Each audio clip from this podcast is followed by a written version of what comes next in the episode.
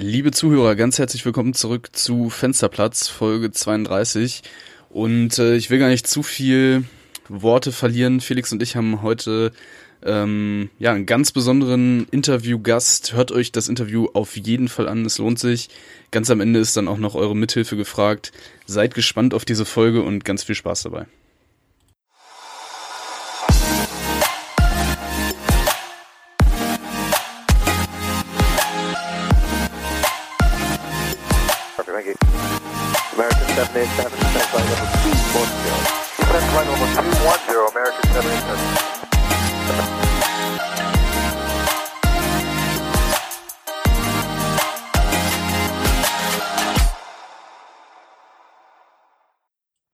Wir haben heute einen besonderen Gast bei uns im Podcast, bekannt aus Funk und Fernsehen. Als Flugingenieur hat es ihn in die Luftfahrt verschlagen und seitdem ist er dem Fliegervirus verfallen. Er war Flottenchef der MD-11 bei Lufthansa Cargo und zusammen mit ihm möchten wir auf seine Karriere zurückblicken. Wir sind gespannt auf die Geschichten über die Diva und uns interessiert außerdem seine Meinung über die Zukunft des Berufs Pilot. Es gibt aber noch mehr über unseren Gast zu erzählen. Äh, seit einem Besuch in einem Kinderheim in Afrika hat er es sich zur Aufgabe gemacht, den Menschen dort vor Ort zu helfen. Mit Kleiderspenden fing es an und mittlerweile ist er Vorstandsvorsitzender des Vereins Cargo Human Care. Für dieses Engagement wurde unser Gast sogar mit dem Bundesverdienstkreuz ausgezeichnet. Ihr hört also, da kommen einige spannende Geschichten auf uns zu. Wir freuen uns sehr, dass wir heute mit ihm ein Interview führen dürfen. Unser Gast ist heute Foko Doyen. Herzlich willkommen. Ja, hallo ihr beiden. Vielen Dank für die Einladung. Ja, auch vielen Dank, dass du dieser äh, Einladung gefolgt bist. Wir haben uns wirklich sehr darüber gefreut, waren auch überrascht, dass das äh, so unproblematisch ging. Und ähm, ja. ja. Ich bin ja jetzt, bin ja jetzt Rentner und habe äh, durchaus mehr Zeit als früher, dachte ich. Aber äh, äh, ich musste doch sehr schnell feststellen, dass man als Rentner viel mehr beschäftigt ist, als man vorher erwartet hat.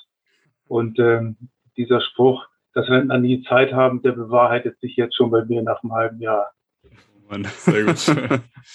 ja, ähm, das letzte Mal, dass du in Funk und Fernsehen vertreten warst, war ja tatsächlich ähm, auf deinem letzten Flug auf der MD-11. Ähm, leider musstest du ja altersbedingt dann in den Ruhestand. Aber ähm, ja, diese HR-Doku, die da dich unter anderem begleitet hat, äh, die werden wir dann noch, auch noch in den Show Notes verlinken. Ähm, und ja, über deine arbeitsreiche Zeit, du widmest dich ja jetzt äh, hauptsächlich Cargo Human Care, wollen wir dann auch noch später sprechen.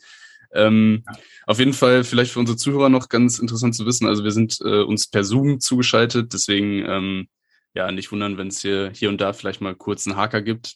Äh, für dich ist das ganz gut, Foko, weil Felix und ich waren gestern Spanisch essen, also du riechst die Knoblauchfahne jetzt nicht, die wir noch um uns haben. Aber Glück gehabt. Danke. Ja, und äh, Felix, wolltest du auch noch was sagen vorab? Ähm, ja, also mich natürlich auch bedanken, Foko, dass du Zeit für uns hast. Ich würde äh, vielleicht gerade meine erste äh, Frage mal äh, losschießen, weil mich das echt äh, brennend interessiert. Du hast ja einige Flüge gemacht mit Medienpräsenz an Bord, ne? Ähm, wie ist das denn so, wenn, also wenn so Kamerateams dir über die Schulter gucken beim Arbeiten? Also fand, ist man da immer schon so ein bisschen nervöser oder äh, ist das einigermaßen händelbar dann in der Situation? Ja, da muss ich schon, schon ehrlich sagen, als das erste Mal so ein Kamerateam mit mir unterwegs war, das ist schon ein paar Jahre her, da war ich schon so einigermaßen angespannt.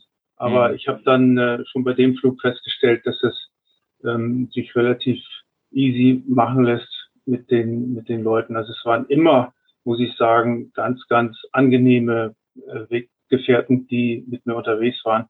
Und insofern hat sich diese äh, Spannung dann auch schnell gelöst und ähm, die letzten Male, äh, die jetzt auch von euch jetzt eben erwähnt wurde, mein letzter Flug, also das hat äh, Andreas Graf vom HR gemacht, den hatte ich auch auf einer Reise nach Nairobi vor ein paar Jahren mit dabei. Da entsteht dann auch sowas wie eine, eine Freundschaft oder zumindest ein sehr vertrautes Verhältnis und das erleichtert die Sache sehr. Also ja, es ist spannend und es ist auch äh, anstrengend, Medienleute dabei zu haben, besonders wenn es äh, um Filmdokumentation geht, einfach weil das den normalen Ablauf doch so ein bisschen ja unterbricht immer mal wieder. Man muss also sehr konzentriert arbeiten, damit man einfach seine normalen äh, Tätigkeiten nicht aus dem Auge verliert, weil Priorität hat natürlich immer noch das sichere Fliegen. Aber ähm, im Laufe der Zeit hat sich da so eine gewisse Routine eingespielt und hat mir jetzt zum Schluss eigentlich nichts mehr ausgemacht. Okay.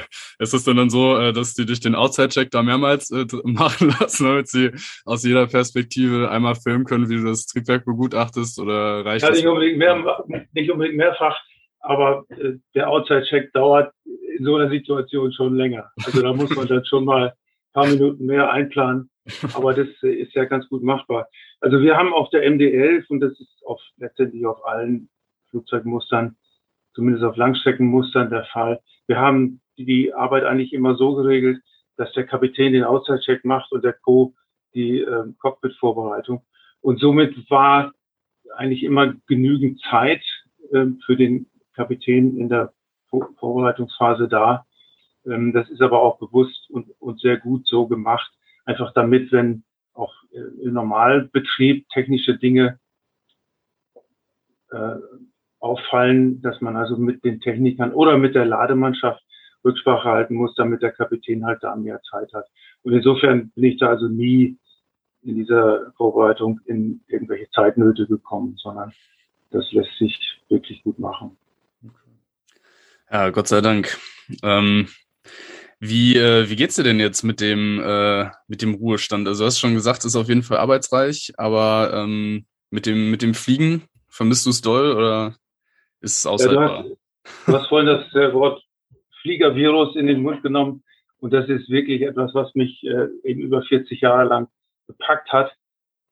Es war wirklich wie so ein Virus und das werdet ihr als Piloten auch kennen, dass äh, das schon eine ganz andere Geschichte ist, ähm, wenn man auf eine Reise geht. Das ist natürlich Arbeit, aber manchmal fühlt es sich auch an wie, wie so ein Hobby oder eben wie was ganz Angenehmes. Ich bin sehr, sehr gerne geflogen. Ich vermisse es sehr. Das gebe ich ganz ehrlich zu. Mhm. Aber mit 65 ist nun mal Schluss vom Gesetzgeber her, zumindest in der kommerziellen Luftfahrt. Und somit gab es auch da keine Möglichkeit, das noch weiter auszudehnen. Ich habe es ja nun schon bis zum Maximum ausgedehnt.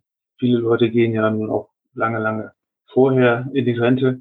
Aber für mich stand das eigentlich äh, nie ernsthaft zur Debatte. Ich habe es bis zum letzten Moment, bis zum letzten Flug wirklich genossen. Mhm. Und jetzt vermisse ich sehr. Ich habe absolut keine Langeweile, ganz im Gegenteil. Ich wüsste äh, an manchen Tagen gar nicht mehr, wie ich es eigentlich schaffen soll, nach Fliegen zu gehen, weil, weil so viel zu tun ist, auch durch das Engagement bei Cargo Human Care. Aber ich vermisse das Fliegen schon sehr. Sowohl eben dieses das manuelle Fliegen im Cockpit zu sitzen, als auch das Unterwegssein. Mhm. Also das fehlt mir, gebe ich ehrlich zu. Und ich glaube, das geht den allermeisten Kollegen so. Ja, ja, das glaube ich. Also das merkt man auch auf jeden Fall. Ähm, ja, wir haben uns schon drüber gesprochen in der HR-Doku. Also man sieht es dir an, der Abschied ist dir nicht leicht gefallen. Ähm, und ähm, ja, dass du da auf jeden Fall äh, nicht nur einen Beruf gefunden hast, sondern äh, deine Berufung. Ähm, ich würde vielleicht mal den Bogen spannen, so vom Ruhestand äh, und mal äh, zum Anfang deiner Karriere zoomen. Äh, das ist ja auch ganz interessant. Ähm, wie sah denn dein Weg aus nach der Schule in die Luftfahrt? Also ähm, wie hat sich das, das ergeben, dass du letztendlich im Cockpit gelandet bist?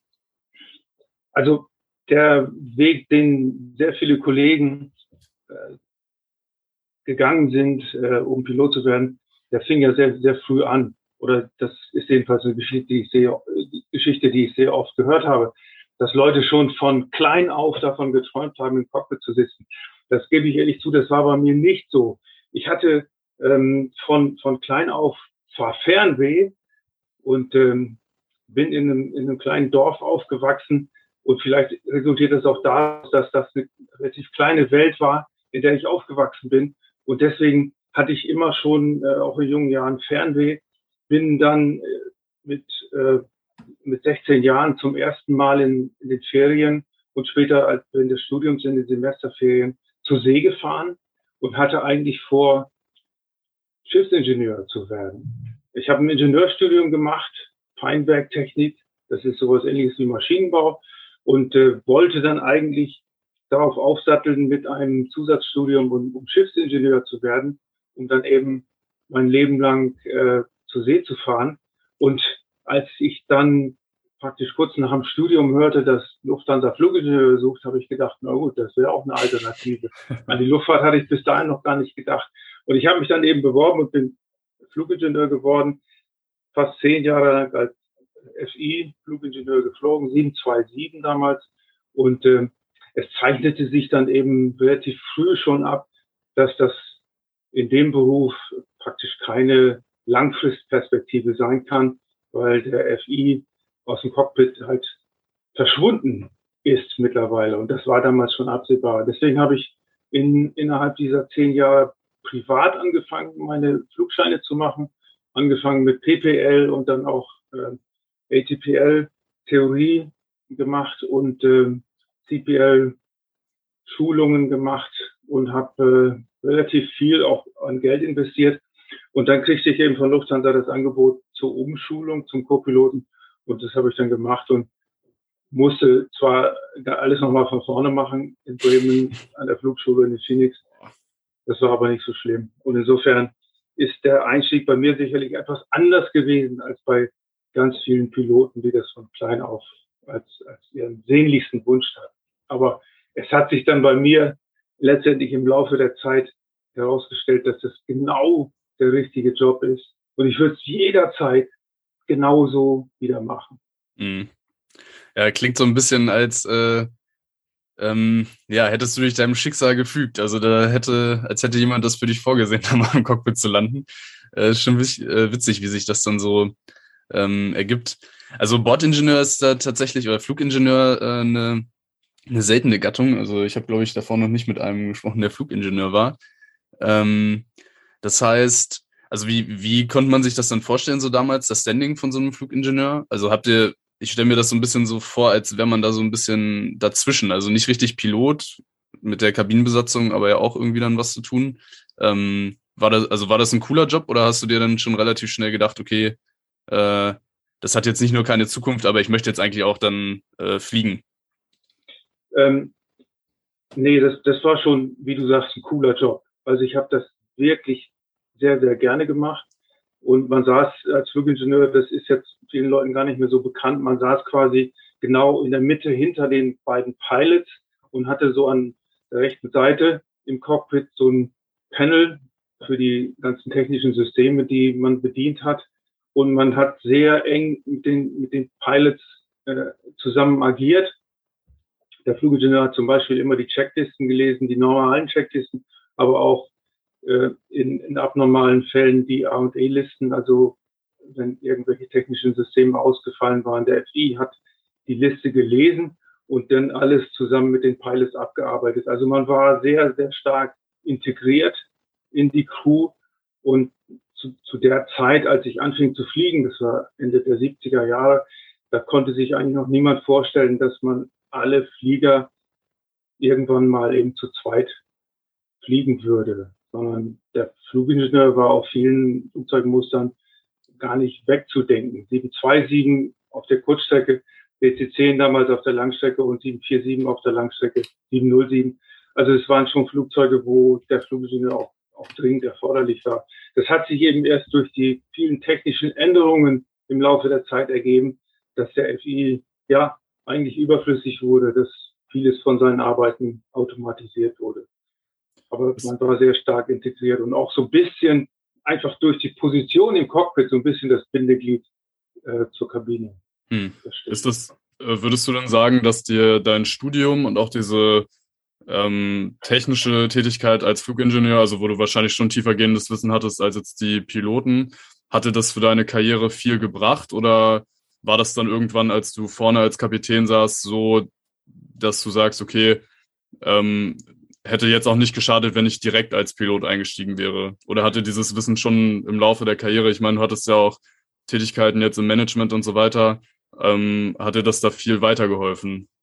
Ja, hat es. Also das kann ich so ohne Abstriche sagen. Das hat mir sehr geholfen. Es ist, es ist immer gut, einen guten technischen Background zu haben. Und ähm, das war durch die, durchs Ingenieurstudium, aber eben besonders durch die FI-Ausbildung auf jeden Fall vorhanden. Und ich bin jetzt ja auch auf der MD11 äh, viele Jahre als Ausbilder gewesen und äh, war auch Werkstattpilot.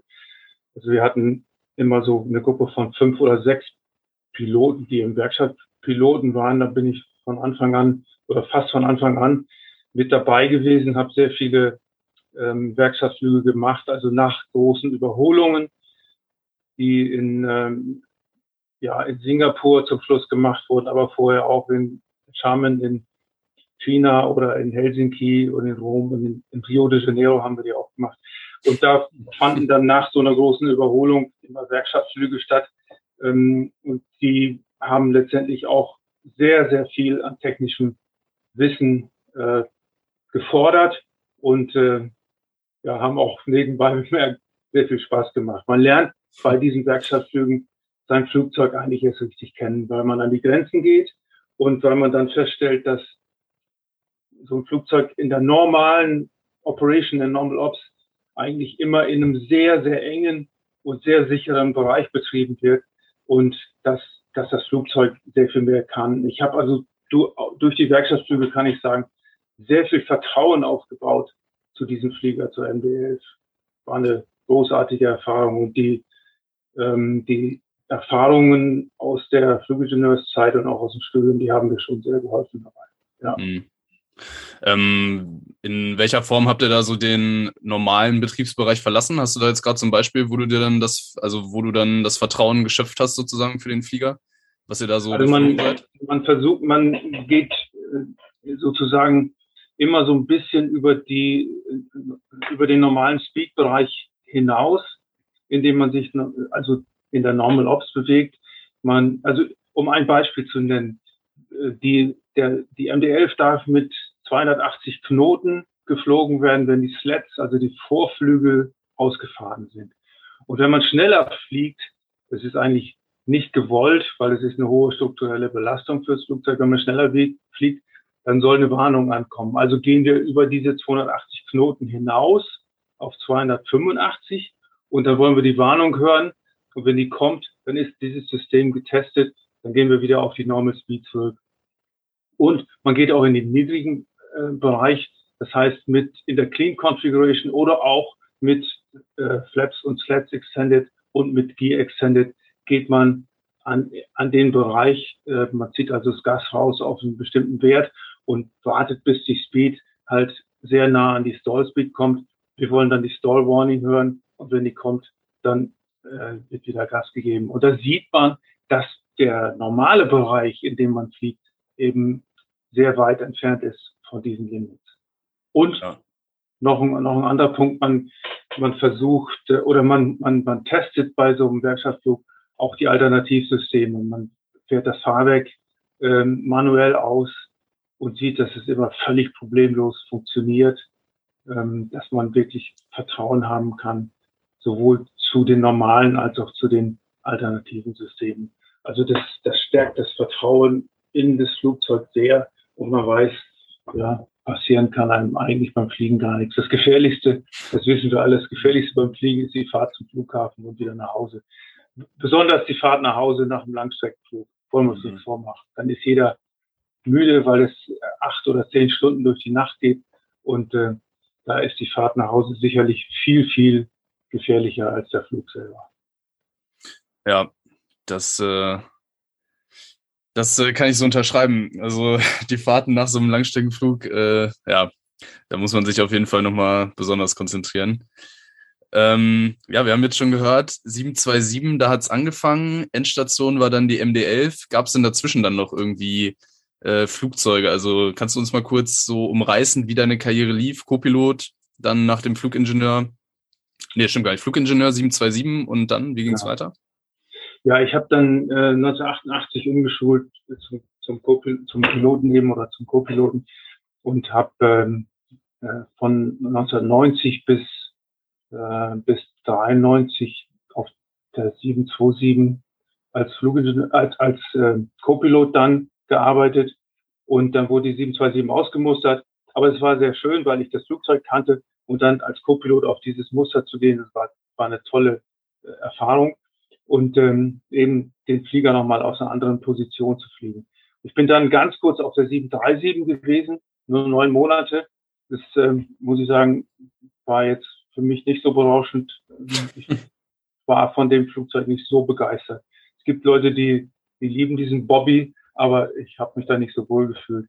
Es ist einfach so, wenn man auf der 727 viele Jahre so ein bisschen gelästert hat über die über die 737, dann ähm, dann fällt es einem schwer, das Ding selber zu fliegen. Aber das ist eben so, Mercedes-Fahrer mögen keine BMW-Fahrer und das ist bei Fliegern ganz genauso. Und ich bin dann aber ähm, sehr schnell auf die 747 gegangen, 747-200 bei der Lufthansa Passage als Co-Pilot. Und äh, da gab es die Möglichkeit, zur Cargo zu gehen, so monatsweise. Und ich habe dann gedacht, oh, fliegst du mal einen Monat äh, bei der Cargo.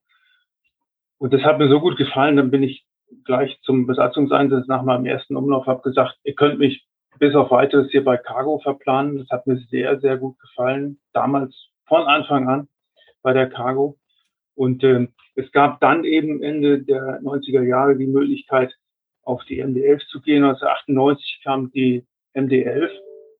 Da habe ich mich darauf beworben und bin dann äh, auch eben ins Kapitänstraining gegangen. Und da die MD-11 neu eingeführt wurde bei der Cargo, fanden die ersten Kapitänstrainings auf anderen Mustern statt. Das, das war entweder auf der 737 bei der Passage, Kapitänstraining und dann Umschulung auf die MD-11 oder in meinem Fall und bei einigen anderen Kollegen noch, wir konnten das Kapitänstraining auf der 747 machen, auf dem Muster, wo wir als Co waren.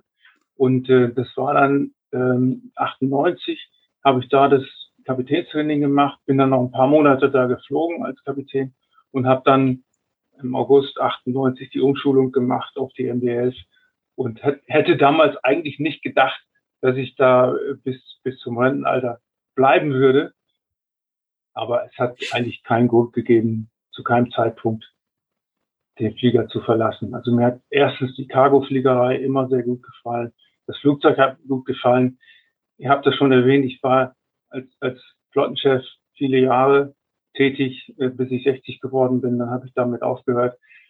Das hat mich natürlich auch sehr mit der Cargo verbunden und natürlich Cargo Human Care. Das Projekt wird sehr stark von Lufthansa Cargo unterstützt und ähm, ich habe natürlich dadurch, dass ich sehr oft mit der MD-11 auch in dieser Zeit dann nach Nairobi fliegen konnte, eine sehr enge Verbindung dann auch ja, behalten. Mhm sowohl zur, zur Cargo als auch eben zum Projekt. Und deswegen bin ich also nie wieder auf manches Muster gegangen. Also allzu viele Muster, hörte jetzt raus, habe ich nicht äh, im Programm. Aber das ist ja. eben dadurch, dass ich drei, 23 Jahre MD-11 geflogen bin. Und äh, wie gesagt, nie bereut. Toller Flieger, tolles Streckennetz. Ja, ich finde, ich finde, es klingt nach einer äh, kleinen, aber sehr feinen Auswahl. Also mit 747 737 und so. Äh, da hast du auf jeden Fall, ja, so diese Klassiker, würde ich sagen, dabei. Und dann noch 727 MD11 mit drei Strahlern. Ähm, das sind schon coole Erfahrungen auf jeden Fall.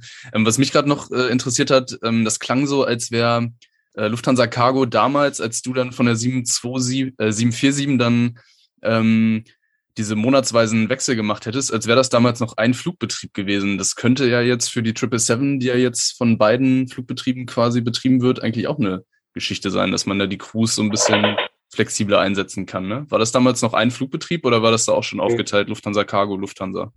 Nee, das waren, waren damals schon zwei Flugbetriebe. Ah, okay. Und es war einfach so, dass, dass bei Lufthansa Cargo auf, auf allen drei Positionen Kapitän Co. und auch FI zu wenig äh, Personal war und bei Lufthansa Passage eben ein gewisser Überhang da war und deswegen konnten wir uns freiwillig ähm, dort melden. Es gab auch immer mhm. genug Freiwillige, die das gemacht haben.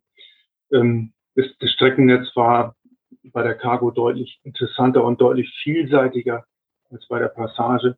Der 200er Jumbo flog damals nur Nordatlantik und äh, Indien, Bombay und Delhi. Und ansonsten eigentlich sehr wenig. Ab und zu war da mal schon eine andere Destination dabei, aber es war ein sehr einseitiges Streckennetz.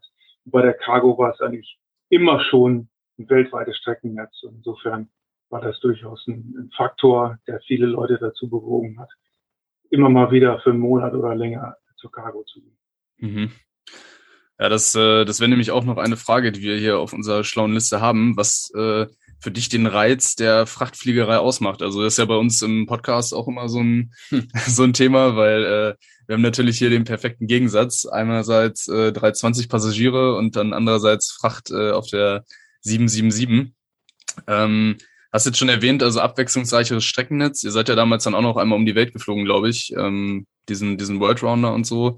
Ähm, mehr Wechsel an Destinationen. Ähm, ja, kannst du da vielleicht noch mal ein paar Worte zu sagen, was für dich da so genau den Reiz ausgemacht hat, dass du ja dann der, der Cargo lange hm. treu geblieben bist, die 23 Jahre? Ja, viele hm, Passagierflieger, also Piloten, die Passagierflieger fliegen, die können sich gar nicht so richtig vorstellen, wie das bei der Fracht ist und denken, man vereinsamt da ja komplett. Die Sorge haben wirklich viele, das habe ich auch festgestellt, äh, wenn ich so Ausbildung gemacht habe mit, mit jungen Co-Piloten, die von 20 kamen, die äh, dann doch manchmal so ein bisschen verunsichert waren. Oh, wie ist das denn bei der Cargo? Hier nur zu zweit für mehrere Tage unterwegs, manchmal bis zu zehn Tage oder bei dem von dir jetzt erwähnten Weltumrunder auch durchaus fast drei Wochen. Das kann natürlich auch äh, ganz langweilig werden. Das, das war nie der Fall. Überhaupt nie.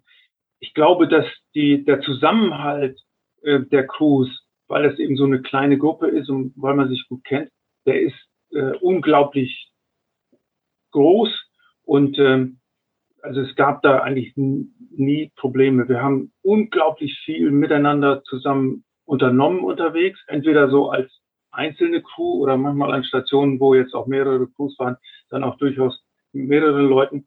Also die Vereinsamung ist, äh, ist überhaupt kein Thema. Und dann, ja, du hast es eben schon erwähnt, das Streckennetz, das war bei, bei der Fracht eigentlich immer interessanter, vielseitiger. Und es hat sich im Laufe der Jahre auch immer wieder äh, sehr stark verändert. Es gab diesen Weltumrunder, der fast drei Wochen dauerte. Es gab Flüge über Fairbanks in Alaska nach Japan und mhm. Seoul lange Zeit, als diese Fliegerei über Sibirien noch nicht möglich war, weil es keine Streckenrechte gab. Es gab tolle Südamerika-Umläufe mit, mit Quito als Destination, ganz spannende Destination, mit äh, auch ein paar Tagen Aufenthalt dort. Das war toll. Wir hatten am Anfang sehr viel Fernoststrecken bis Manila ging das. Und ähm, äh, eben sehr viel Hongkong und, und Bangkok, Singapur, äh, Kuala Lumpur, viele Destinations in Indien. Ja, das, das waren schon spannende äh, Strecken und eben was vielleicht auch für viele Langstreckenflieger durchaus bei der Fracht anders ist, dass die durchschnittliche Lecklänge eben keine 10 oder 11 oder 12 Stunden ist, sondern nur 6 Stunden. Wir landen mit dem Frachter, zumindest mit der MD-11 haben wir das so gemacht, öfters mal zwischen. Erstens, um zu tanken, aber zweitens auch, um eben was auszuladen. Und es gab äh, auf der MD-11 gab es auch schon mal sehr lange Flüge Frankfurt-Manila, 14 Stunden. Das war der längste Flug, den, den wir hatten im Streckennetz einmal. Und es gab Frankfurt-Los Angeles oder so mit, mit 11, 12 Stunden. Aber das meiste war eben kürzer. Das heißt, es ist auch nicht für den Körper nicht so belastend, weil man äh, aus Fernost zurückkommen mit einer Zwischenlandung schon die Hälfte der Zeitverschiebung mit dieser Zwischenlandung und mit dem Stopp vor Ort schon wieder quasi Bett macht und man kommt nicht nach Hause und hat neun Stunden Zeitverschiebung in den Knochen, sondern vielleicht nur vier oder fünf. Das macht mhm. es ein bisschen leichter. Ja. Also es gab für mich viele, viele Dinge, die für die Fracht gesprochen haben. Und wahrscheinlich dieser sagenumwobene äh, Satz, Fracht motzt nicht, Fracht kotzt nicht, äh, hat da wahrscheinlich auch einen Teil zu beigetragen. Schön, dass du das sagst. ja, der, der Spruch fällt immer wieder.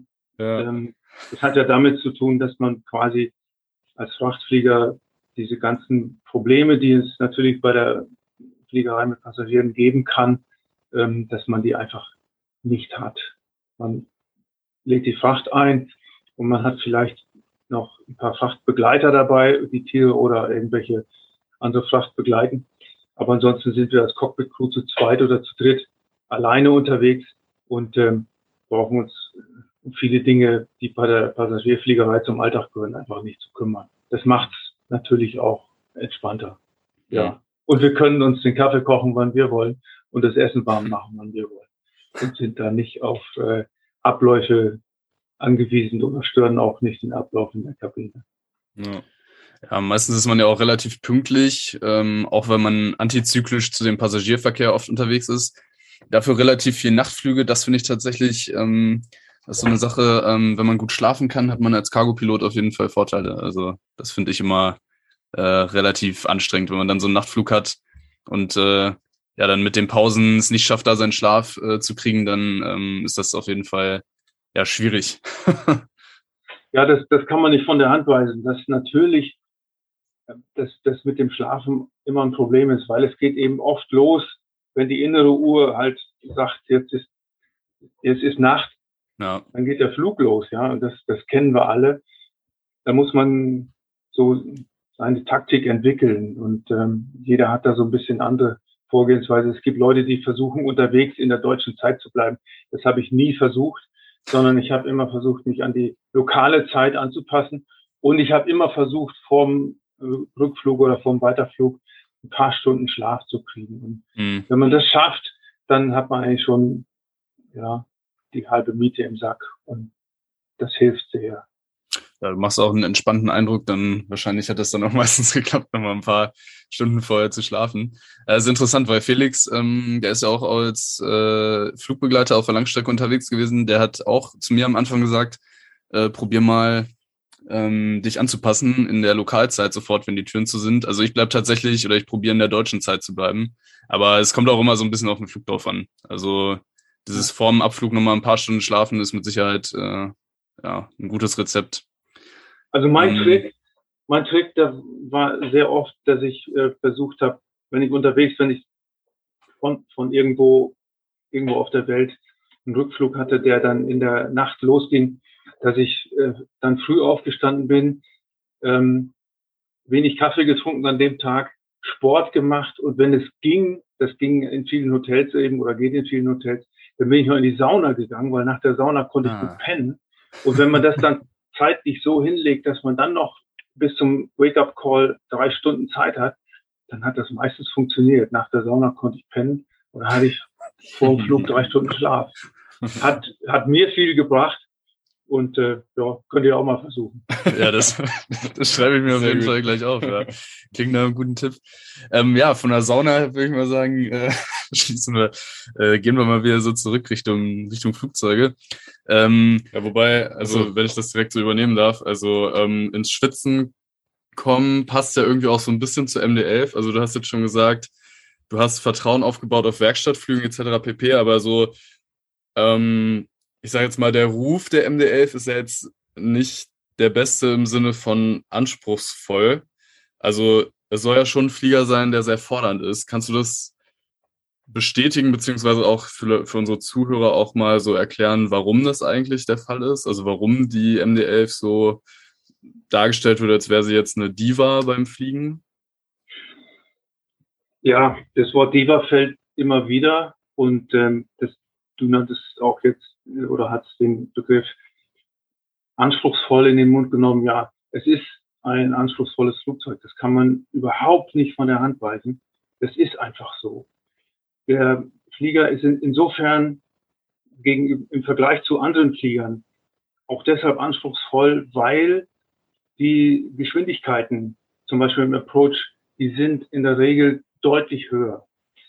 Ähm, das hängt einfach mit der Flächenbelastung zusammen der Flieger ist ja eine Weiterentwicklung der DC-10 gewesen und man hätte gut daran getan, größere Tragflächen an dieses Flugzeug zu bauen. Und das ist einfach daran gescheitert, man höre und staune, dass die Halle in Long Beach bei Douglas zu klein war.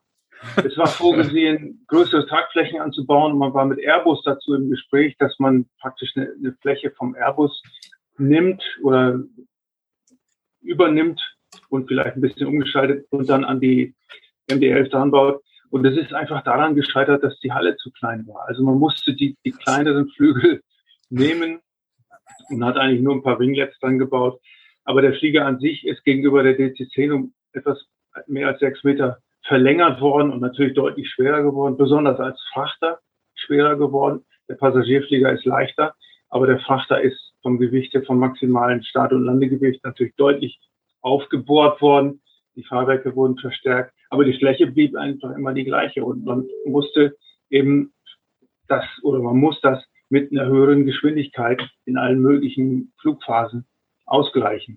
Und äh, das führt dann eben dazu, dass man, wenn man mit maximalem Landegewicht äh, einen Approach macht, dass man mit 165 Knoten unterwegs ist. Und das ist im Vergleich zum Jumbo halt äh, ja, gut 20 Knoten schneller. Dadurch geht auch alles viel schneller.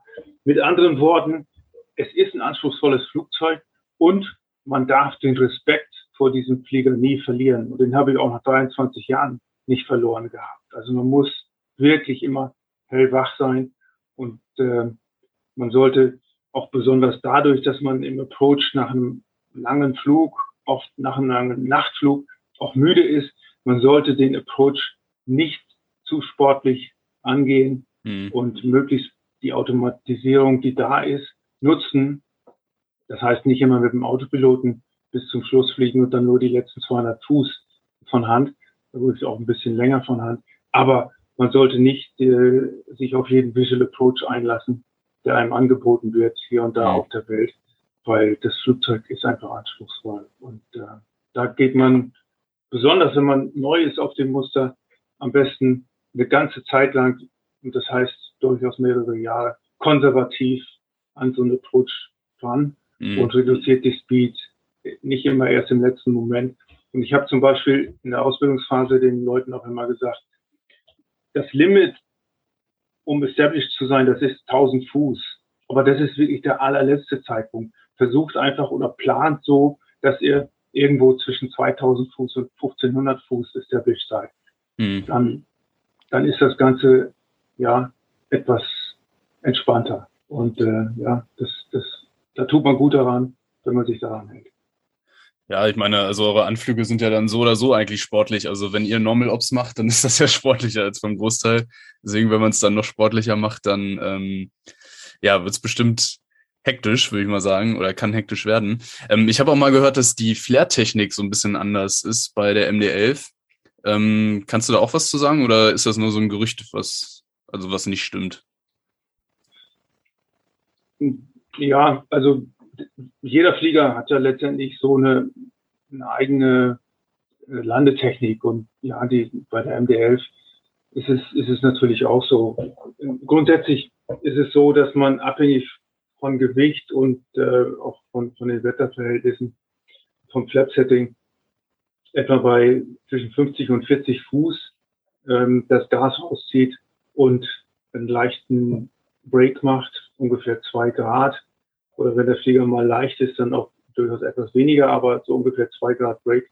Und äh, ja, das, das ist sicherlich im Vergleich zu anderen Fliegern anders, weil man auch schon bei einem Flap-Setting mit 35 Grad Klappen sowieso schon mit viereinhalb Grad Pitch ankommt auf dem ILS. Das mhm. ist deutlich mehr als bei anderen Fliegern. Und wenn man dann noch einen Break macht von zwei Grad, dann ist man bei sechseinhalb bis sieben Grad. Das ist relativ viel, weil bei zwischen 10 und 11 setzt, würde der, der Schwanz aufsetzen. Also man hätte einen Tailstrike. Und insofern ist das schon bei der Landung schon ein Thema, dass man den Tailstrike immer im Auge behalten muss.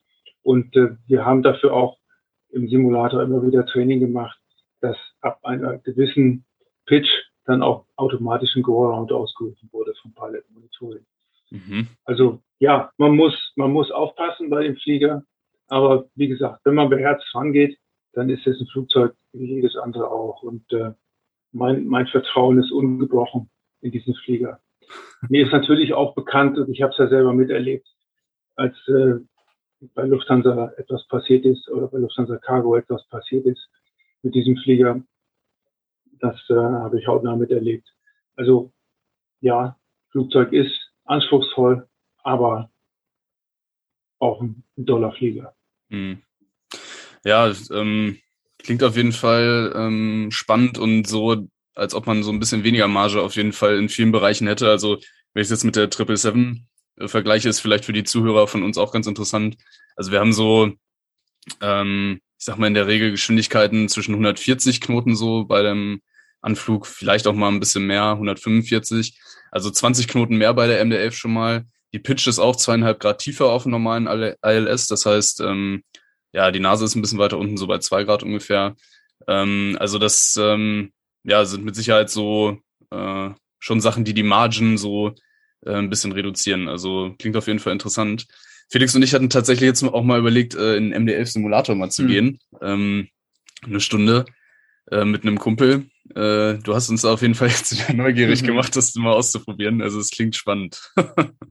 Macht das, aber dann müsst ihr euch beeilen, weil lange ist ja nicht mehr da. Ja, genau. das stimmt. Das auf jeden Fall, ja. Ähm, ja, vielleicht schlagen wir nochmal so ein bisschen so den, den größeren Bogen. Ähm, du hast es jetzt schon angesprochen, das Vereinsamen auf dem äh, beim Cargo-Fliegen, dass das nicht der Fall ist. Ähm, also bei Felix und mir ist immer so der Spruch so ein bisschen, also Fliegen hat eigentlich nicht mehr so viel mit Technik zu tun, sondern ist eher ein Job mit Menschen. Äh, mich würde mal interessieren, du als ähm, ja mit 40 Jahren gesegneter Berufspilot, ähm, was ist denn deiner Meinung nach eine Eigenschaft, die einen guten Piloten auszeichnet? Oder ähm, ja, was macht für dich einen guten Piloten aus? Das ist eine, das ist eine gute Frage. Danke. Gott sei Dank. Also ja, das nee, finde ich total interessant. Also du hast jetzt, du, der, der, dein Bogen ging ja über das Thema weniger Technik, mehr Mensch. Und genau. äh, das muss ich sagen, das ist schon auch immer so mein Thema gewesen, besonders als ich Flottenchef war. Da ist man ja durchaus mit, äh, hat mit vielen Menschen zu tun, auch mit äh, positiven und negativen Erfahrungen, die diese Menschen machen.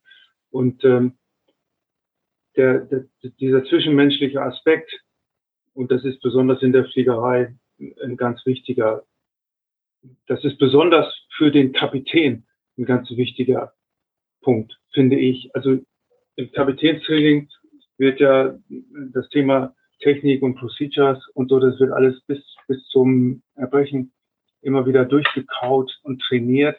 Das Thema Mensch darf dabei, finde ich, überhaupt nicht unter den Tisch fallen. Also der mhm. Kapitän ist auch auf einem Flugzeug, wie wir es kennen, auf einem Frachter, wo man nur mit zwei Leuten unterwegs ist. Da ist der Kapitän jemand, der in der Lage sein muss, diese Crew, diese Zwei-Mann-Crew, wo eben nur ein weiterer Mensch mit ihm im Cockpit sitzt, zu führen. Das ist ein ganz wichtiger Aspekt. Und wenn ein Kapitän das nicht drauf hat, seinen Co-Piloten oder seine beiden Co-Piloten, wenn er einen Langstreckenflug mit drei Leuten durchführt, diese Leute so zu führen, dass, dass sie ein Team bilden, dann hat er als Kapitän, finde ich, seine Rolle auch falsch verstanden und ja. nicht richtig ausgeführt. Also man muss in der Lage sein, diese Crew zu führen. Vielleicht ist, so, ist das sogar noch wichtiger in so einer kleinen Crew als in einer großen Crew, wo vielleicht noch was von der Kabinencrew aufgefangen wird im Layover oder so. Aber mhm. wenn man jetzt mit einer Zwei-Mann-Crew vielleicht sogar länger unterwegs ist, über mehrere Lecks und der Kapitän versteht es nicht, die richtige Stimmung aufzubauen, von Anfang an, dann hat er seine Rolle falsch verstanden und wird eben seiner Aufgabe als Kommandant nicht gerecht. Mhm. Also wenn die Stimmung versaut ist und dieser Spruch, you never have a second chance to make a first impression, der ist ganz wichtig. Also man muss von Anfang an, also das heißt, in dem Moment, wo man ins Briefing kommt und jemanden trifft, den man vielleicht vorher noch nie gesehen hat, muss man sehen als Kapitän, dass man die richtige Stimmung aufbaut. Und äh, das kann durch eine ganze Kleinigkeit schnell in die Hose gehen. Und äh, ja, ein falsches Wort führt dann leider eben auch oft dazu, dass man missverstanden wird.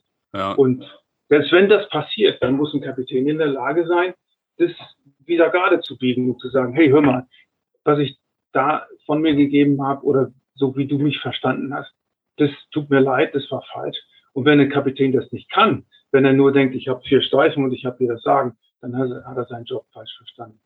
Der Co-Pilot ist der einzige Bedenkenträger vom Kapitän. Und das muss man sich als Kapitän immer wieder hinter die Ohren schreiben. Hm.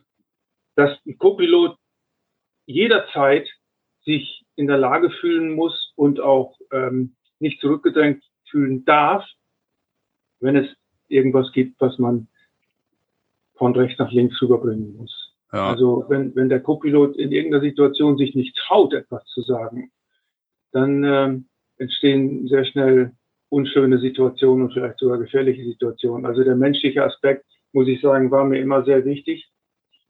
Das, das an der Stelle und vielleicht auch nochmal so zu dem Thema Mensch.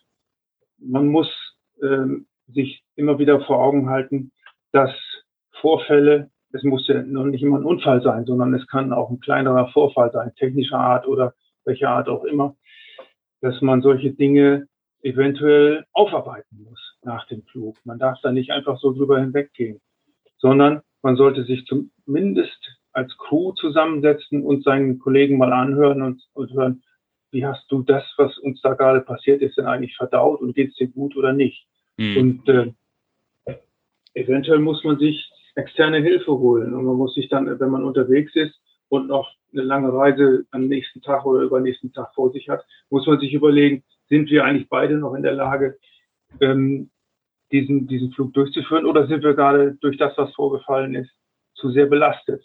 Und äh, da kann man sich durchaus externe Hilfe holen.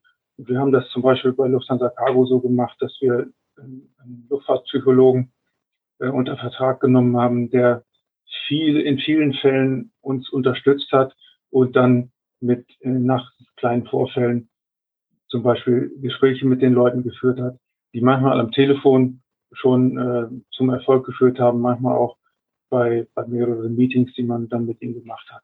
Also man muss äh, diese menschliche Komponente ganz, ganz hoch bewerten. Also mhm. insofern kann ich nur noch mal bestätigen, eine sehr gute Frage, ein ganz wesentlicher Aspekt, besonders für den Kapitän, aber natürlich auch für den Co-Piloten. Co-Pilot ja. muss sich trauen, seine Bedenken jederzeit zu äußern. Ja. Und nicht denken, der hat vier Streifen, der, der weiß schon, was er tut. Nee, ja. der Co-Pilot ist der Bedenkenträger. Ja, ich finde das ähm, total interessant, vor allem weil du ja eigentlich diese, äh, diesen technischen Background hast und ähm, trotzdem jetzt auch vor allem, ja, dadurch, dass sich das ja auch so ein bisschen gewandelt hat, das Berufsbild, immer mehr zu diesen menschlichen Komponenten, das dann jetzt nochmal so betonst. Also ich ähm, ich kann das auch nur unterschreiben. Ich meine, ich bin jetzt äh, natürlich mit meinen zwei Jahren Berufserfahrung noch nicht so lange dabei wie, äh, wie Felix nicht und wie du schon gar nicht. Äh, aber ich finde auch, also ähm, dieses Thema ähm, die Stimmung positiv beeinflussen. Ähm, also ich meine, mir gelingt das jetzt auch nicht immer, wenn ich müde bin oder so, dann äh, kann es, also ich habe das auch schon mal im Podcast erzählt, äh, wenn ich normal gucke und mich nicht aufs Lächeln fokussiere, dann gucke ich auch manchmal relativ grimmig rein. Aber ich finde auch, also dieses Thema, so eine gute, offene, konstruktive Atmosphäre zu schaffen. Äh, und ich würde das jetzt nicht nur, nur dem äh, Kapitän zuschreiben, sondern halt auch dem Co-Piloten. Ähm, das ist also meiner Meinung nach eine ganz, ganz wichtige Eigenschaft irgendwie, die äh, man mitbringen sollte und sich dann da auch immer wieder ja, daran erinnern sollte. Felix, was, was meinst du? Ja, kann ich auch nur so unterschreiben auf jeden Fall. Also ich finde, die, das ist halt auch eine Aufgabe, die der Kapitän immer hat, die Stimmung natürlich irgendwie vorzugeben. Das gleiche für die Kabinencrew, was der Pörser dann übernimmt. Und ähm, ja, das ist vielleicht auch so eine Challenge einfach für jeden äh, Kollegen an Bord, sich immer auf das Gegenüber auch einzustellen. Und da muss man schon ein relativ breites Spektrum einfach an, ja, wie nennt man das so schön heutzutage, Soft Skills mitbringen, dass man mit möglichst vielen Kollegen auch irgendwie klarkommt und professionell arbeiten kann. Ne?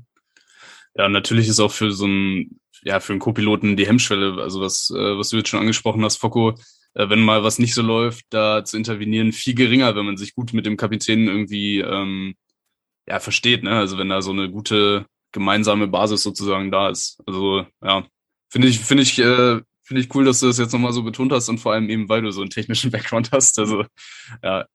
Äh, ja, das, also die, die Erfahrung, die ich in meinen neun Jahren als Flottenchef gemacht habe mit, mit Kollegen, die haben mich natürlich auch darin bestärkt, dass dieser Faktor äh, ganz entscheidend ist für eine sichere und, und professionelle Flugdurchführung.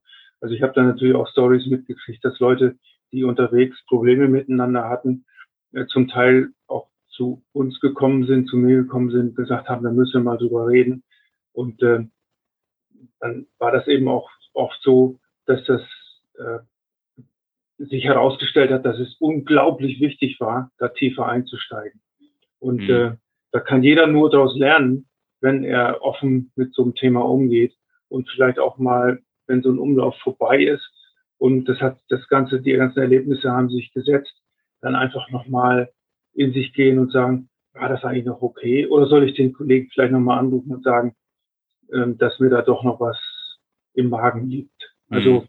geht da, kann ich euch nur mit auf den Weg geben, wo ihr jetzt beide relativ kurz erst äh, in der Fliegerei seid, geht da offen mit um. Und wenn ihr Bauchschmerzen habt, dann sprecht den Kapitän darauf an. Das muss ja Mhm. nicht im Approach sein, das kann im Reiseflug sein oder vielleicht äh, nach der Landung oder noch besser im Layover beim Kaffee oder Bier.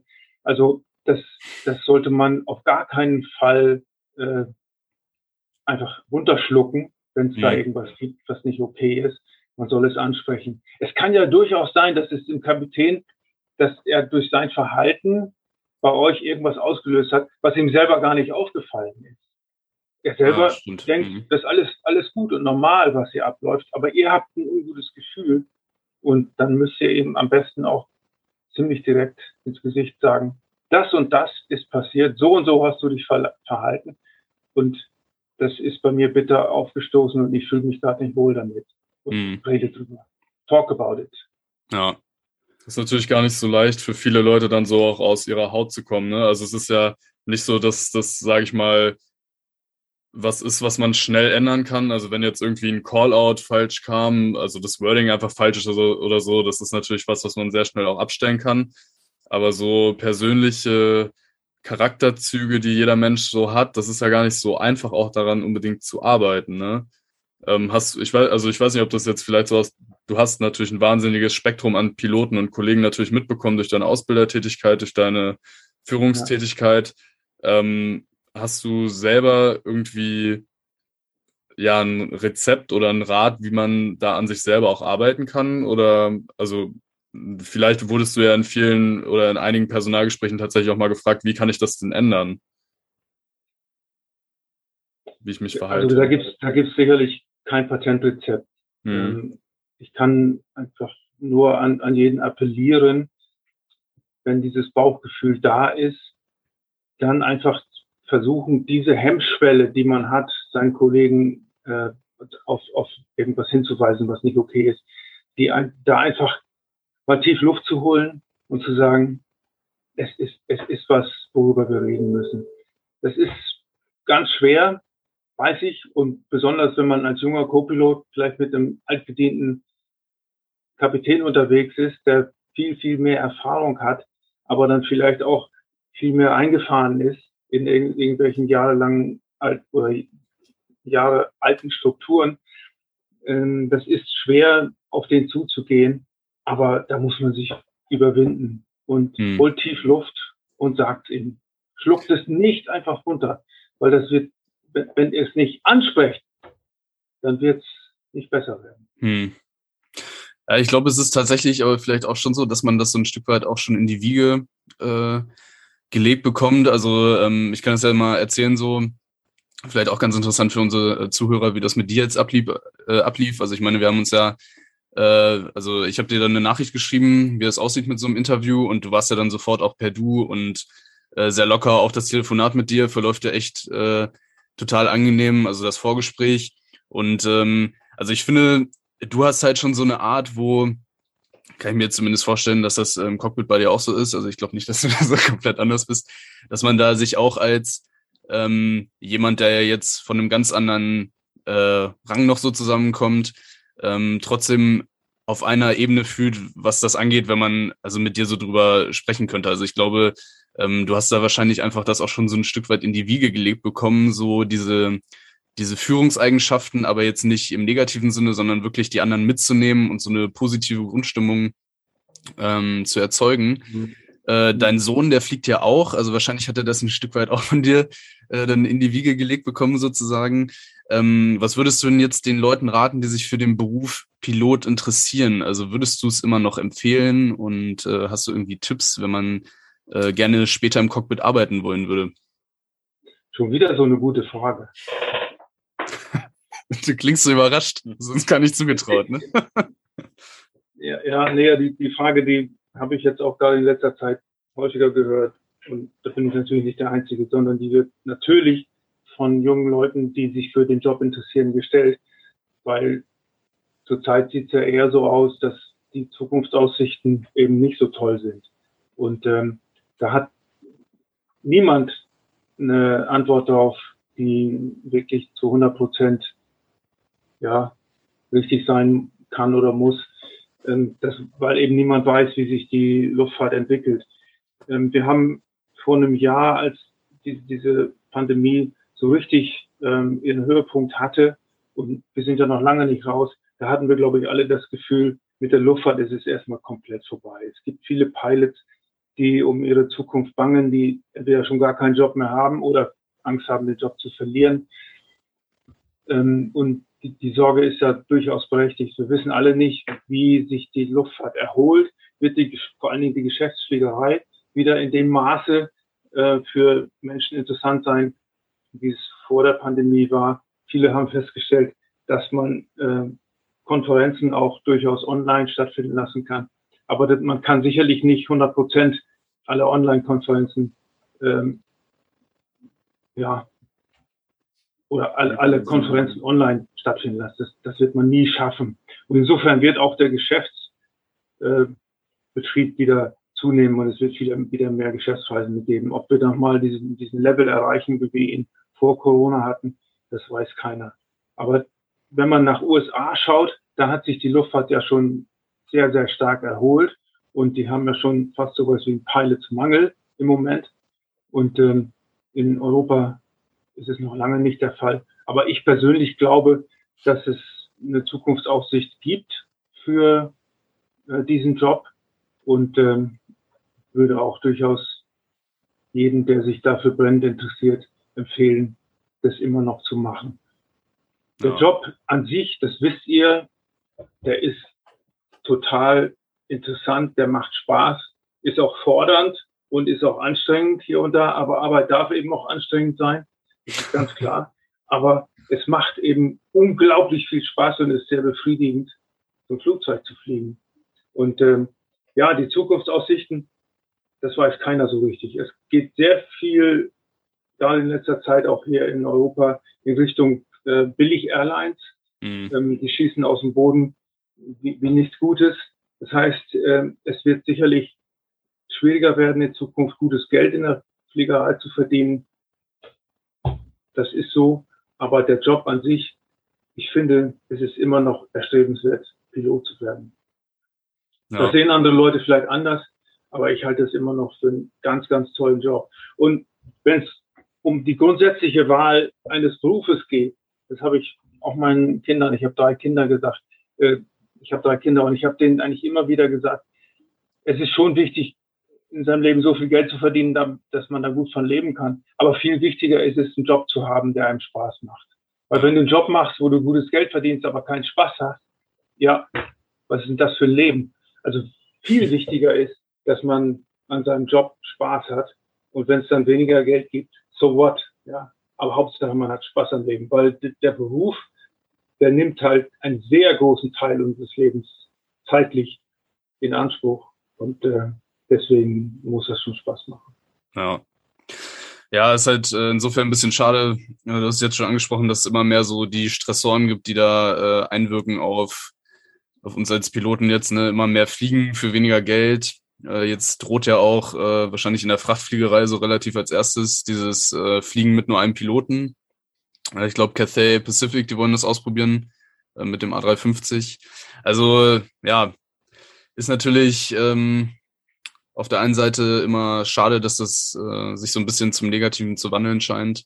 Aber ja, letztendlich, wie schnell das geht und was sich alles noch so ergibt, weiß keiner. Du hast ja jetzt schon angesprochen, USA eigentlich eine relativ gute Entwicklung. Hoffen wir mal, dass das in, in Deutschland jetzt so ähnlich dann ja. verläuft. Mhm. Ja. Ähm, was war denn dein schönster Moment immer beim Fliegen? Hast du so einen äh, Moment, dass wir das Thema Pilot sein auch mit einem schönen positiven Aspekt noch abschließen können? Du meinst jetzt, äh, wenn man jetzt den Flug von, von, vom Briefing bis zum Aussteigen sich betrachtet, was genau. da der schönste Moment ist, oder meinst du, was jetzt mein schönstes Erlebnis war? Die Frage habe ich nicht so ganz verstanden. Ja, das äh, wir hatten äh, die letzte Podcast-Folge jetzt genau das gleiche Problem, dass der eine so verstanden hat, der andere so. Also ähm, ja, einfach für dich so bei so einem Flug ähm, so ein schöner Moment, der regelmäßig aufgetreten ist, wo du sagst, das war immer so ein Highlight. Das Highlight für jeden Pilot ist, ist einfach äh, den, den Approach sauber zu planen, den Anflug mhm. sauber zu planen und durchzuführen und dann vielleicht auch eine schöne Landung zu machen. Ähm, ja. Also das, das war für mich auch, auch so, das gebe ich ehrlich zu. Und das ist, das ist jedes Mal aufs Neue als Pilot Flying auch ein Erfolgserlebnis. Das unterscheidet eben diesen Job als Pilot durchaus von dem des Flugingenieurs. Als, als Pilot hat man eben Erfolgserlebnisse und ein, ein gut geplanter Approach, ähm, der dann, wo dann alles passt, wo man am Ende sagt, jo, das haben wir jetzt echt gut gemacht, war wirtschaftlich und, äh, und sicher und hat Spaß gemacht und es hat zu einer guten Landung geführt. Ähm, das ist schon etwas, was, äh, was einem ein sehr gutes Gefühl gibt.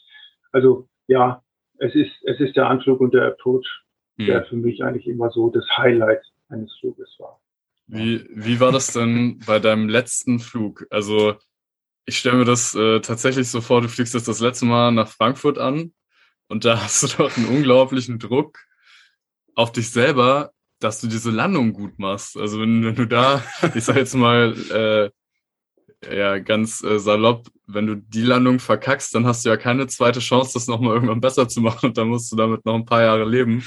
Äh, das stelle ich mir schon sehr anspruchsvoll vor, dann den letzten Flug zu machen. Oder war das für dich so entspannt und du dachtest ja, okay, etwa es klappt jetzt nochmal richtig gut oder ja, ich weiß ja, ja was es kann. ja, ja, also, also diese Sorge, ähm, das habe ich jetzt gerade von einem sehr guten Freund gehört, der vor ein paar Jahren auf dem Jumbo in die Rente ging, der hatte wirklich die Sorge, dass er seine letzte Landung verkackt, ja. wie du es genannt hast. Ja. Ähm, äh, da habe ich eigentlich gar nicht dran, so dran gedacht, dass das so okay. eine, scheiß, eine scheiß Landung wird, sondern ähm, es, es war so, natürlich war ich äh, in dem Moment sehr emotional, sehr aufgewühlt auf dem ganzen Flug schon und mit Annäherung an, an Frankfurt hat dieses Emotionale natürlich nochmal eine ganz andere Dimension angenommen. Ich glaube, das sieht man auch. Man, es gibt ja diesen Film nicht nur im HR, sondern es gibt eine kurze Version in YouTube. Und äh, da bin ich von sehr, sehr vielen Leuten auch darauf angesprochen worden.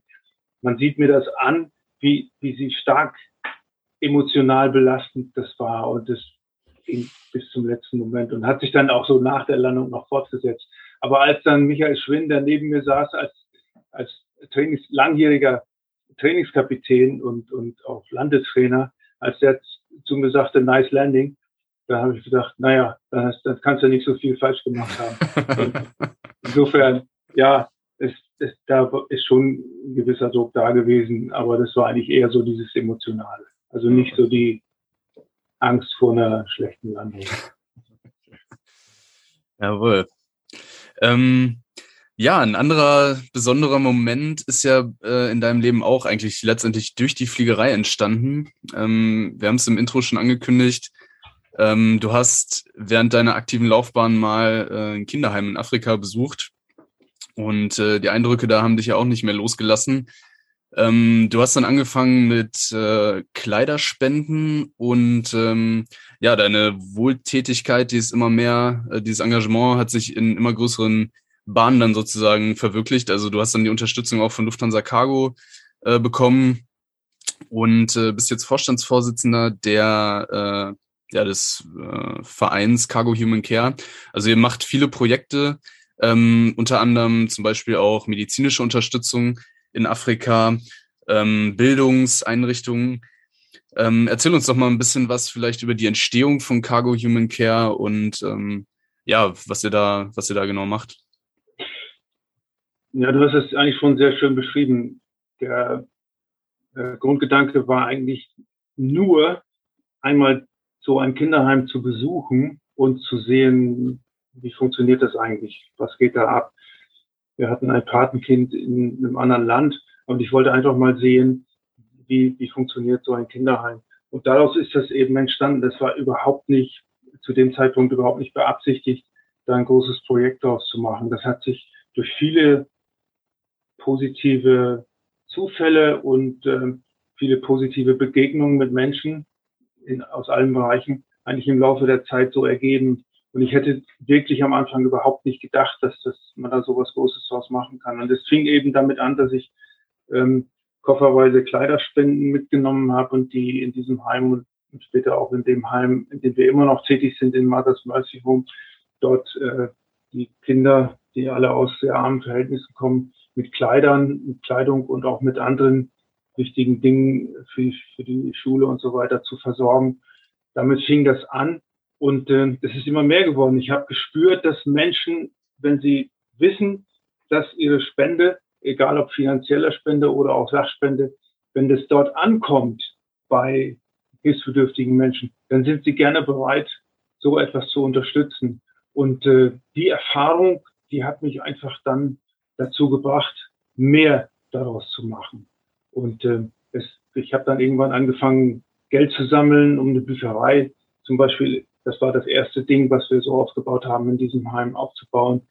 Dann kam ein Kollege und hat mich äh, darauf aufmerksam gemacht, dass wir vielleicht auch medizinisch aktiv werden können. Und das fand ich eigentlich auch eine, eine klasse Idee. Wir haben dann so ein paar Ärzte gefunden, die bereit waren, ehrenamtlich äh, mitzukommen nach Afrika. Und Lufthansa Cargo, das hast du schon erwähnt, hat das von Anfang an unterstützt und hat uns für diese Ärzte Tickets zur Verfügung gestellt. Und äh, diese Unterstützung, die läuft jetzt seit vielen, vielen Jahren. Seit 2007 sind wir ein Verein und ähm, die Ärzteschaft, sie hat sich erweitert. Wir haben 50 Ärzte mittlerweile, die bei uns mitmachen. Wir haben äh, ein eigenes medizinisches Zentrum, eine Ambulanz mit zwölf lokalen Angestellten und ähm, viele, viele Menschen, die sich den Arzt normalerweise nicht leisten können, die kommen in diese Ambulanz, werden dort umsonst behandelt oder die, die ein bisschen was haben, die zahlen einen kleinen Obolus.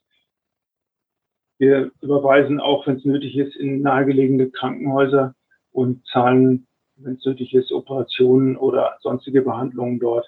Also die medizinische Schiene ist auch mittlerweile sehr, sehr groß geworden. Aber das andere Thema ist Bildung, beziehungsweise eben es geht um dieses Mother's Mercy Home, wo bis zu 120 Kinder, Waisenkinder zum großen Teil leben und versorgt werden.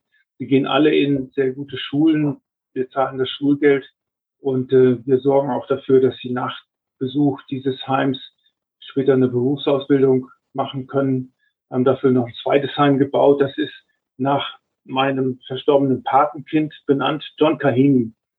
Mhm. Das war ein Junge, den habe ich 2004 kennengelernt, einer der Kinder im Mother's Mercy Home. Und er hatte einen Herzklappenfehler und das musste operiert werden. Und ähm, das, das Heim, was von der Kirche ursprünglich begründet war, die hatten kein Geld, um diese OP zu bezahlen. Und äh, es gab Cargo Jungen Care zu dem Zeitpunkt noch nicht. Ich hatte selber erst gerade angefangen mit dieser Unterstützung und habe mir gedacht, es kann jetzt nicht sein, dass der Junge äh, vielleicht sehr bald sterben muss, nur weil das Geld für so eine OP nicht da ist. Und mhm. deswegen haben wir Geld gesammelt hier bei uns in Itzstein auf dem Weihnachtsmarkt und damit ist die Operation bezahlt worden. Und das war für mich persönlich eigentlich so der größte Boost, muss ich sagen. Äh, das, was mich eigentlich am allermeisten bewegt hat. Ja, man kann für Menschen wirklich viel tun, weil John hat sich dann nach der Operation sehr schnell erholt und äh, ich konnte, wenn ich da war, mit dem Fußball spielen, das ging alles problemlos. Er ist dann, nachdem er die Schule beendet hat, ähm, in, in eine kleine Berufsausbildung gegangen und dann leider ein Jahr später gestorben, weil irgendwas wieder mit dieser Herzklappe nicht stimmte, was dann von dem lokalen Arzt äh, nicht richtig erkannt wurde oder mhm. äh, nicht richtig bewertet wurde. Und äh, dann ist John gestorben. Das hat mir sehr wehgetan. Und wir haben genau zu der Zeit dieses zweite Heim gerade geplant und äh, angefangen zu bauen und haben es dann nach ihm benannt, John Carney Residence. Und dort sind auch äh, bis zu 30, 32 junge Leute untergebracht während der Berufsausbildung. Wir betreuen mit drei Sozialarbeitern dort über 60 junge Leute in der Berufsausbildung oder im Studium und sorgen dafür, dass sie alle ja, ein ordentliches Fundament bekommen, um später eben ja, gut durchs Leben zu kommen und hm. ihr Geld zu verdienen. Ja. Also Bildung Medizin. Das sind so diese beiden Hauptthemen. Zwei Schulen haben wir auch gebaut, eine in Nairobi und eine in, in der Nähe von Masabit in Nordkenia. Ja, so ist dann im Laufe der Zeit eins zum anderen gekommen. Und ja. äh, das, das, das, nicht, nicht falsch verstehen, das habe ich jetzt nicht alles alleine gemacht. Ich bin zwar erster Vorsitzender, aber das, sowas kann man nur auf die Beine stellen, wenn man Unterstützung hat, finanzielle Unterstützung, aber auch eben Unterstützung von Menschen, die sich engagieren wollen und im Vorstand oder, oder bei, durch irgendwelche anderen Tätigkeiten. Da haben wir viele Patenschaften, die müssen betreut werden, 250 Patenschaften. Und da haben wir ein ganzes Team, die sich darum kümmern. Und äh, die Ärzte, wie, wie gesagt, die sind ganz wichtig. Also mhm. es, es funktioniert nur, wenn man viele, viele engagierte Leute hat, die mitmachen. Ja. Ja, also ich, ich finde, das, das schwingt bei dir auch immer äh, gut mit. Also diese, diese Dankbarkeit dafür, dass du äh, diese Unterstützung da äh, bei deiner Arbeit da bekommst. Äh, auf der anderen Seite ist es natürlich schon so, äh, dass, dass dieses Engagement äh, ja schon von dir so initiiert wurde. Und ähm, ich finde das wirklich bewundernswert. Also wenn man sich ja anschaut, was daraus entstanden ist, Vielleicht für unsere Zuschauer, äh, Zuhörer auch schon mal der Verweis auf jeden Fall. Schaut euch mal die Seite an, cargohumancare.de. Ähm, also da sind auch viele Videos, ähm, auch eine Übersicht über die aktuellen Projekte. Ähm, das ist wirklich, ja, also es nimmt einen mit, wenn man sich das anguckt. Und äh, gleichzeitig macht es einen irgendwie auch ja froh, weil man halt äh, sieht, was da bewegt werden kann. Ähm, und ja, deswegen, also ich, ich finde das Engagement echt bewundernswert und deswegen auch ja, für unsere Zuhörer, schaut euch die Seite unbedingt mal an. Ähm, mich würde jetzt auf jeden Fall noch interessieren, äh, würdest du sagen, dass sich die Arbeit so verändert hat, also äh, da in Afrika, ähm, dadurch, dass du halt auch siehst, wie es anderswo zugeht. Also viele haben ja nur diesen Blick, ähm, die kommen halt auch durch den Job nicht so viel raus wie wir, logischerweise. Aber würdest du sagen, dass sich das auch verändert hat, die Eindrücke da aus Afrika? Du meinst jetzt den Einfluss dessen, was ich dort so gesehen habe oder erlebt habe auf, auf mein, mein Leben an sich? Oder? Genau, genau. Ja, ja also ich war jetzt ähm, wirklich viele, viele Male, hunderte Male in, in Kenia und ähm, es ist eigentlich bei jedem Besuch doch immer noch wieder etwas, was mich so auf den Boden der Tatsachen zurückholt. Also mhm. zu sehen, dass andere Menschen ganz anders ähm, sich abstrampeln müssen, um, um überhaupt zu überleben.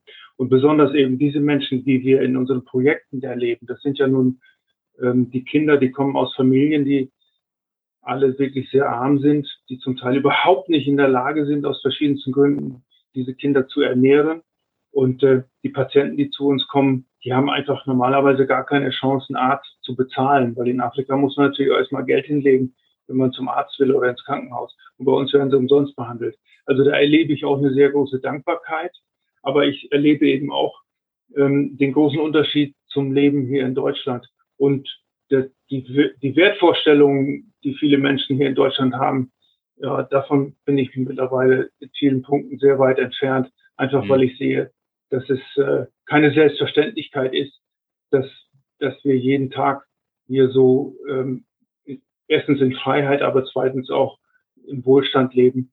Und ähm, das ist in Afrika eine ganz, ganz andere Welt. Und das hat mich immer wieder völlig zurückgeholt auf den Boden der Tatsachen, immer wieder aufs Neue.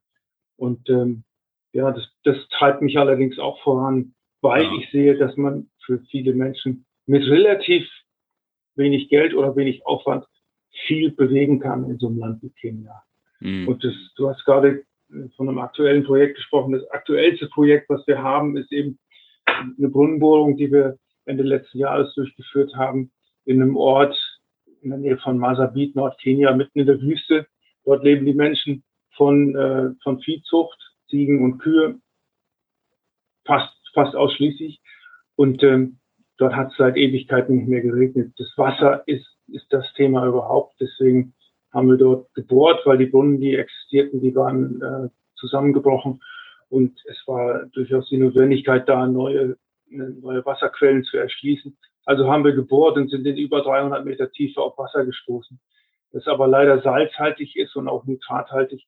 Deswegen haben wir da Jetzt ganz aktuell sind wir dabei, eine Entsalzungsanlage aufzubauen, um dann ungefähr 8000 Menschen mit sauberem Trinkwasser zu versorgen. Das ist für diese Menschen eigentlich das erste Mal, dass sie wirklich gutes Wasser zum Trinken haben werden und zum Kochen. Krass. Bis jetzt haben die von mit diesem salz- und nitrathaltigen Wasser halt irgendwie überlebt oder auch nicht. Es sind sehr viele Leute an Speiseröhrenkrebs gestorben, viele Kinder haben äh, Darmerkrankungen, Durchfälle. Und das hängt sicherlich mit dieser schlechten Wasserqualität zusammen. Also da etablieren wir gerade ein sehr, äh, denke ich mal, für viele Menschen ein sehr gutes System, um auch eben deutlich gesünder in Zukunft leben zu können. Mhm. Macht sehr viel Freude. Ich bin vor zwei Wochen da gewesen und wir werden die Anlage jetzt auch in Kürze einweihen. Macht sehr viel Freude äh, zu sehen auch, und, und zu erleben, was auch diese Menschen dort für eine Dankbarkeit zeigen. Ganz, ganz klasse. Hm. Wie einfach ist das denn tatsächlich vor Ort zu helfen? Also jetzt gerade ist ja Afghanistan sehr im Fokus der Medien. Die deutsche Regierung will auch die Entwicklungshilfe jetzt einstellen und da wurde ja wirklich über, ja, man kann sagen, zwei Jahrzehnte versucht, Strukturen zu entwickeln, die jetzt unserem Leben hier in Europa nahe kommen. Und das wird jetzt zunichte gemacht durch ja einen Staatsstreich der Taliban. Jetzt ist das sicherlich nicht eins zu eins auf Afrika übertragbar, aber trotzdem würde mich das interessieren, ähm, welche Schwierigkeiten hat man denn, wenn man mit guten Absichten helfen möchte, aber dann vor Ort halt vielleicht auf politische oder ja Machtstrukturen trifft, die das Ganze vielleicht dann sogar ja korrumpieren, wie auch immer. Also was hast du da so für Erfahrungen, was die was die Entwicklungshilfe da in Afrika angeht oder die Hilfeleistung? Ja, das ist, es gibt, in Kenia gibt es natürlich nichts Vergleichbares mit Taliban. Das ist sicherlich nochmal ein ganz anderer Aspekt. Aber was in Kenia eben durchaus der Fall ist, wir haben da schon mit äh, vielen Widerständen äh, von Seiten der Politik ähm, zu rechnen oder müssen damit umgehen in irgendeiner Form.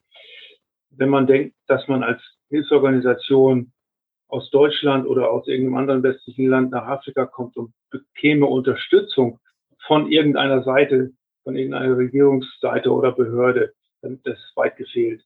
Die Unterstützung, die ist gleich null. Ich habe äh, sehr oft versucht, in, in irgendeiner Form Erleichterungen zu erzielen für zum Beispiel, um, um zum Beispiel die Ärzte oder die anderen Aktiven, die bei uns mitmachen, von der Visumspflicht zu befreien überhaupt nicht denkbar. Jeder, hm. der für uns zum Einsatz geht, der muss ein Visum beantragen. Kostet jeder jeweils 50 Dollar oder 40 Euro für jeden einzelnen Besuch. Und ähm, das Argument, dass wir dort im Land Gutes tun wollen für eben Menschen, die sich den Arzt zum Beispiel nicht leisten können, das zählt überhaupt nicht. Das finden die alle ganz toll. Aber wenn man dann sagt, ja, dann befreit uns doch mal vom Visum, von der Visumspflicht, kein, überhaupt kein, kein Durchkommen, kein Verständnis. Also es ist leider so, dass wir von der Seite der Regierung überhaupt keine Unterstützung erwarten können. Ähm, da haben wir uns auch schon lange von verabschiedet.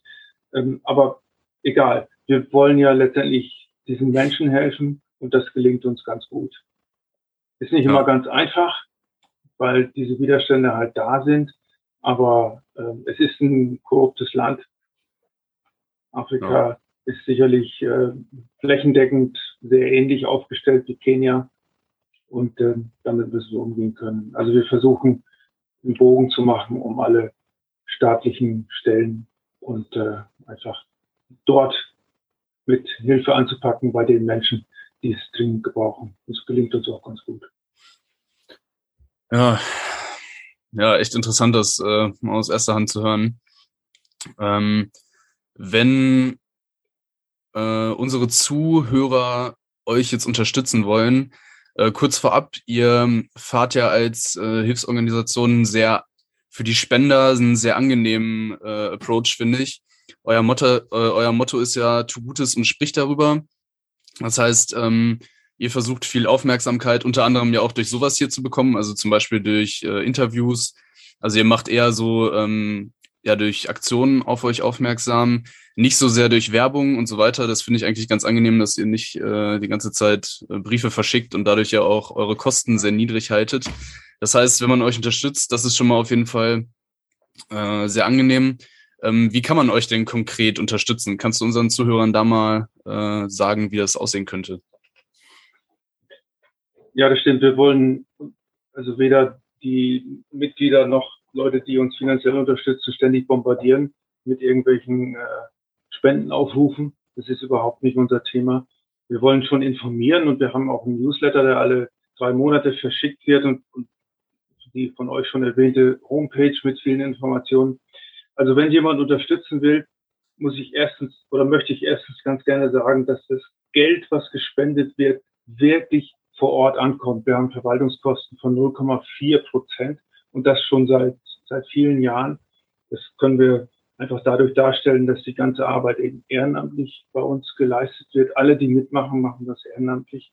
Das heißt, es kommt wirklich 99,6 Cent von jedem Euro bei den Menschen an. Mhm. Das können wir auch dadurch sicherstellen, dass wir sehr oft vor Ort sind.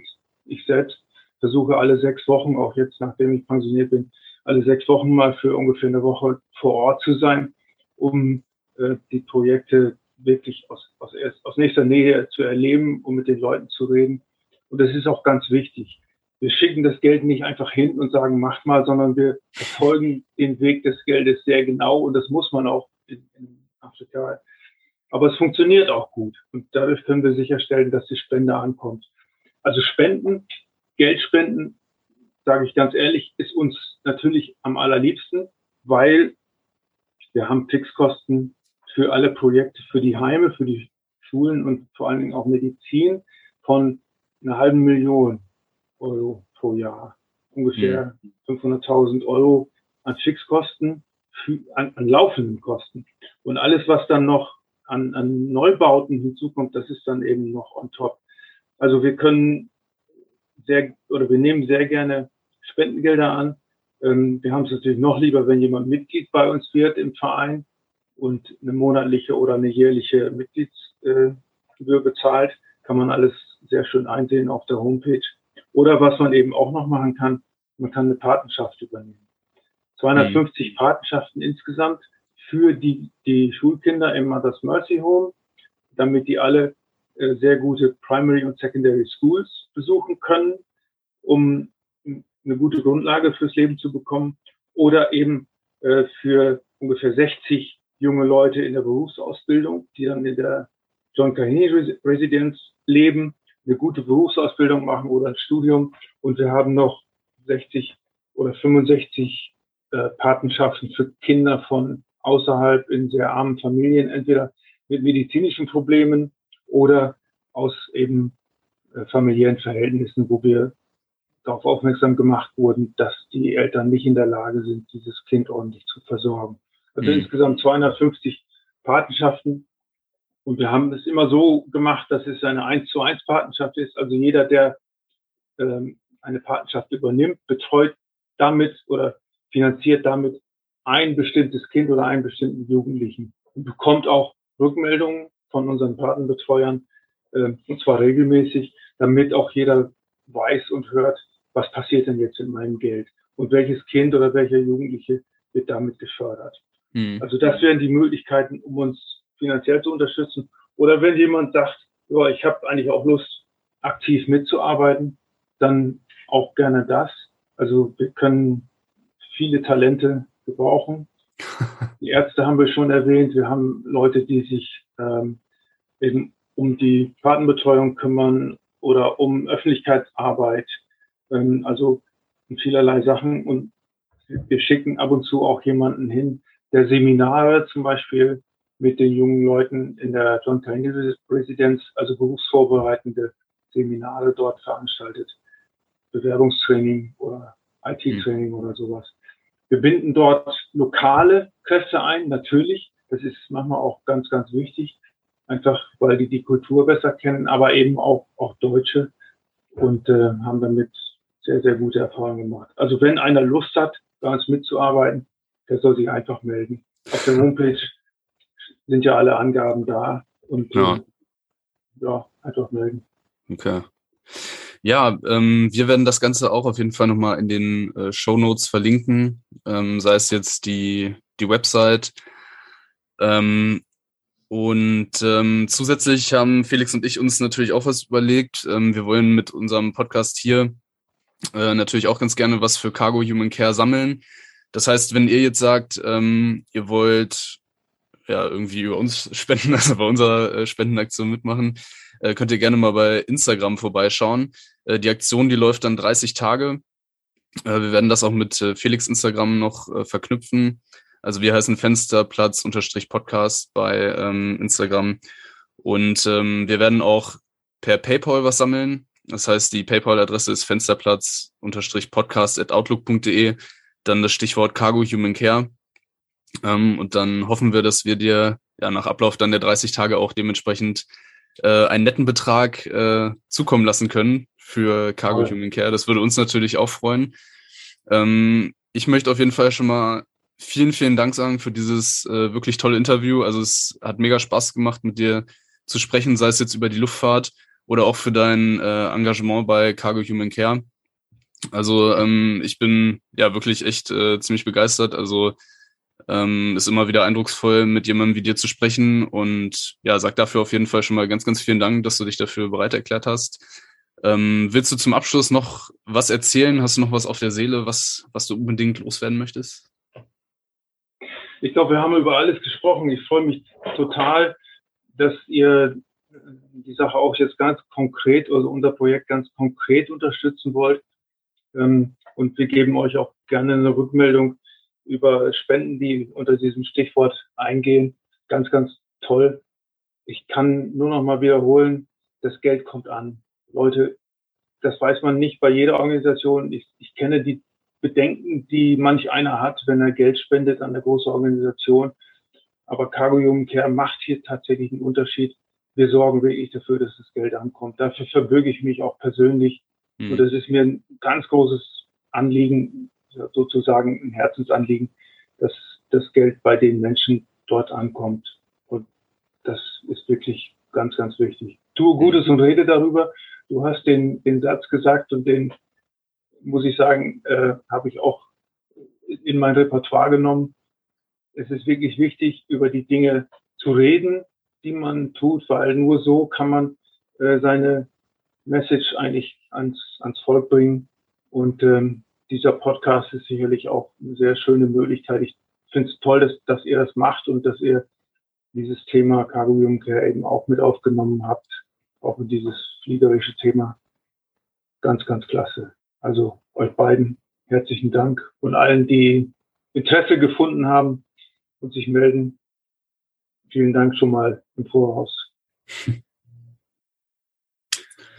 Gut, dann ähm, ja, schließe ich mich an, äh, sag auch noch mal ein paar abschließende Worte. Also Focko, vielen, vielen Dank. Ich denke, es war äh, sehr ehrliches Interview, auch äh, sehr intim. Viele Leute konnten daraus mit Sicherheit auch was mitnehmen, sei es was den fliegerischen Bereich angeht oder den karikativen Bereich, wie auch, oder karitativen Bereich, so heißt es, glaube ich. also nicht karikativ, sondern karitativ. Also äh, vielen, vielen Dank dafür. Vielen Dank für deine Zeit und ähm, ich denke, ähm, ja, dein Bundesverdienstkreuz hast du zurecht bekommen und ich denke, ähm, ja, fliegerisch auf jeden Fall auch ein sehr großes äh, Vorbild und äh, jemand, zu dem man auf jeden Fall aufschauen kann, wenn man am Anfang seiner Karriere steht. Also vielen Dank dafür und ähm, ja, vielleicht äh, hört man sich ja dann bald wieder mit einem großen Scheck in der Hand. Das würde uns sehr freuen. Genau. Okay.